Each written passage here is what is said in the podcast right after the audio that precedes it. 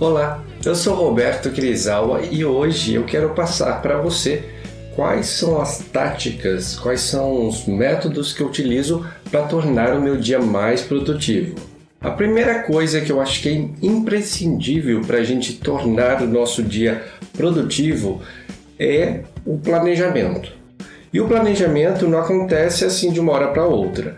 A gente primeiro tem que entender quais são os nossos objetivos, quais são as nossas metas para conseguir entender quais são as tarefas que são prioritárias, tanto prioritárias por causa de prazo, como também por causa de importância. Caso você ainda não tenha visto o conteúdo sobre o método GTD, eu vou deixar o link disponível na descrição para que você possa acessá-lo.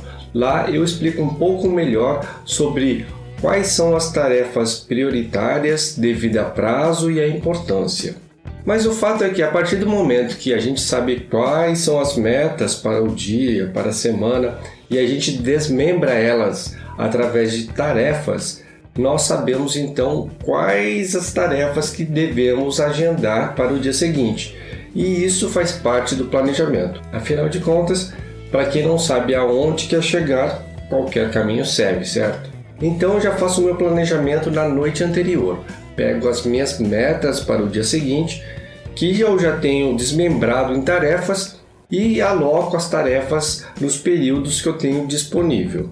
Na manhã seguinte, quando eu começo o meu dia, uma das primeiras coisas que eu faço é verificar então o planejamento que eu fiz na noite anterior.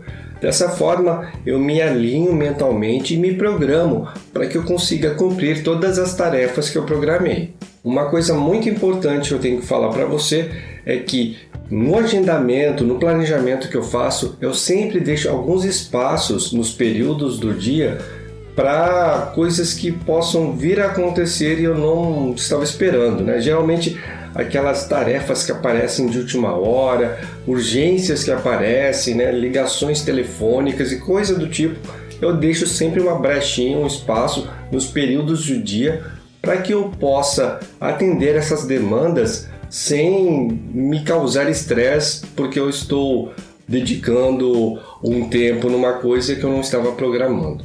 Durante o dia eu costumo estabelecer uma ou duas metas, porque se você for pensar bem, uma meta, se for desmembrada em tarefas, ela tem muita coisa para fazer.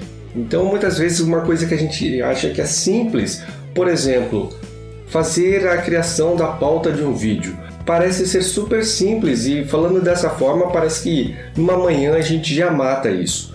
Mas se eu for desmembrar em tarefas, aí eu vejo que o buraco é bem mais embaixo. Eu tenho que pesquisar o tema que vou abordar. Após decidir o tema que eu vou abordar, eu tenho que fazer a pesquisa. E a pesquisa engloba sites na internet, revistas, livros e todo o material que eu tenho disponível.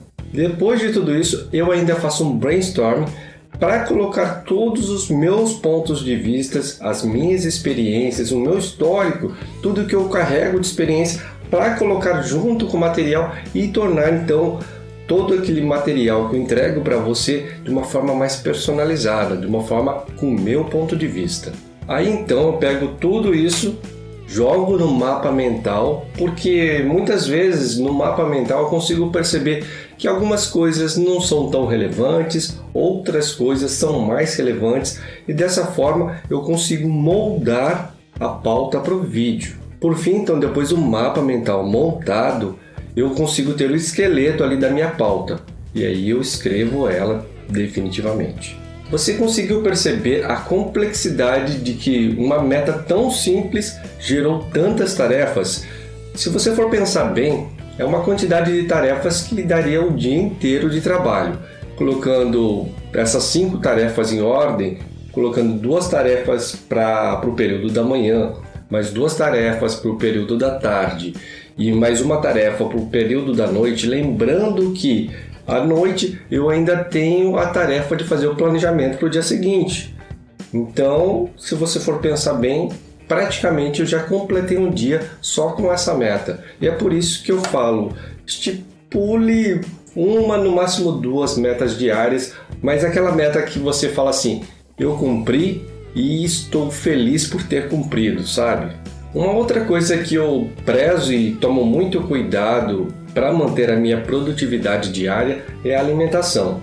Muitas vezes, quando você vai procurar algum material que fale sobre produtividade, você não vai encontrar sobre isso. Imagina você comer aquela feijoada, né, aquela feijoada de quarta-feira, que é uma delícia, mas o que acontece depois? Provavelmente você vai ficar sonolento, porque o teu corpo vai focar a energia na digestão e aí você vai ter uma perda de performance razoável.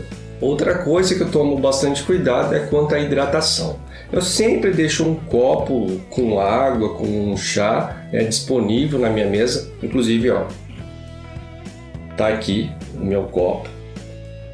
E eu vou toda vez que eu vejo o copo, né, tô escrevendo, tô pesquisando, tô montando uma pauta, bati o olho no copo, tomo alguns goles de água e vou me hidratando. Eu tomo cuidado para tentar manter uma meta aí de 2 litros de água diariamente, porque a hidratação é muito importante né, para o nosso sistema nervoso, para o nosso sistema cognitivo, para a gente conseguir manter as ideias claras e a gente conseguir uma alta performance, não só fisicamente como mentalmente. Eu costumo também evitar comer besteiras entre as refeições, né, entre o almoço e a janta e coisa do tipo, porque vicia, a gente fica acostumado a ficar beliscando entre as refeições, então a gente sente sempre essa necessidade depois que a gente acostuma, faz a gente perder tempo e também faz a gente perder performance. Conforme vai acontecendo o dia, com certeza outras demandas vão aparecendo, outras tarefas vão aparecendo, nós vamos tendo ideias, insights e tudo isso eu vou anotando num bloco de anotações, eu vou colocando num bloco de anotações digital ou escrito, né, é, em papel, para depois consolidar tudo isso para virar novas metas para outros dias. Uma coisa muito importante que é, eu faço é o que a gente chama no método GTD de colocar todas as demandas da vida dentro de uma caixa de entrada, seja digital ou analógica, né? ou em papel, um escaninho de papel, coisa do tipo. Mas a gente precisa colocar todas essas demandas para depois ir consolidando e gerando novas metas, novas tarefas para o planejamento diário. Isso também me ajuda a ficar focado no meu trabalho, porque quando vem uma demanda nova, eu simplesmente vou ali no meu bloquinho de anotações do lado, escrevo essa, essa demanda para depois lembrar, ou seja, não, vai, não vou ficar com aquilo na minha cabeça, martelando que eu tenho que lembrar daquilo. Então eu sei que anotei, minha mente já fica livre para continuar focado no meu trabalho e depois, no devido tempo, para montar os planejamentos diários e colocar, organizar a minha caixa de entrada, aí eu faço e mexo essa tarefa. Uma outra coisa que quando você pesquisa sobre produtividade, é, muitas das vezes você não vai encontrar é que você tem que se importar com o seu físico. Eu já falei da alimentação, da hidratação, mas também tem a parte do exercício físico. Eu gosto de caminhar, né? Tem pessoas que gostam de ir para academia. A academia eu acho também legal, mas ultimamente eu tenho mais caminhado. Tá mais fácil para mim caminhar. Eu, quando caminho, gosto de ver o movimento das pessoas, a arquitetura das casas, dos comércios e ver as fachadas de lojas. Tudo isso acaba virando novos estímulos que eu guardo na minha mente, no meu subconsciente e que sei que no devido momento eu posso acessar e tirar novas ideias dali. Mas é claro, você pode escolher o tipo de exercício que você gosta. Como eu disse, eu gosto de caminhar, também gosto de academia, estou nesse momento mais caminhando, não estou fazendo academia, mas tem gente que gosta de nadar, tem gente que gosta de jogar tênis, tem gente que gosta de jogar ping-pong, golfe, é, vôlei, futebol, o que seja. Mas uma atividade diária sempre é uma boa pedida. Até porque a atividade física oxigena o nosso cérebro e faz com que a gente consiga ter um raciocínio mais rápido, mais ágil. E por fim, eu deixei a cereja do bolo, uma dica muito importante. Tente fazer com que sua manhã seja o mais produtiva possível. Porque quando você deixa sua manhã produtiva, a tendência é que a gente seja produtivo o resto do dia. Então a parte da manhã é crucial para que o resto do seu dia seja bem produtivo. Caso você tenha interesse em obter todos esses benefícios utilizando os conceitos do minimalismo em conjunto com técnicas cientificamente comprovadas, clique no primeiro link da descrição e saiba mais sobre o programa Quando Menos é Mais. Se você achou que este conteúdo teve valor para você e pode ajudar alguém que você conheça, compartilhe como demonstração de carinho. Muito obrigado e até a próxima!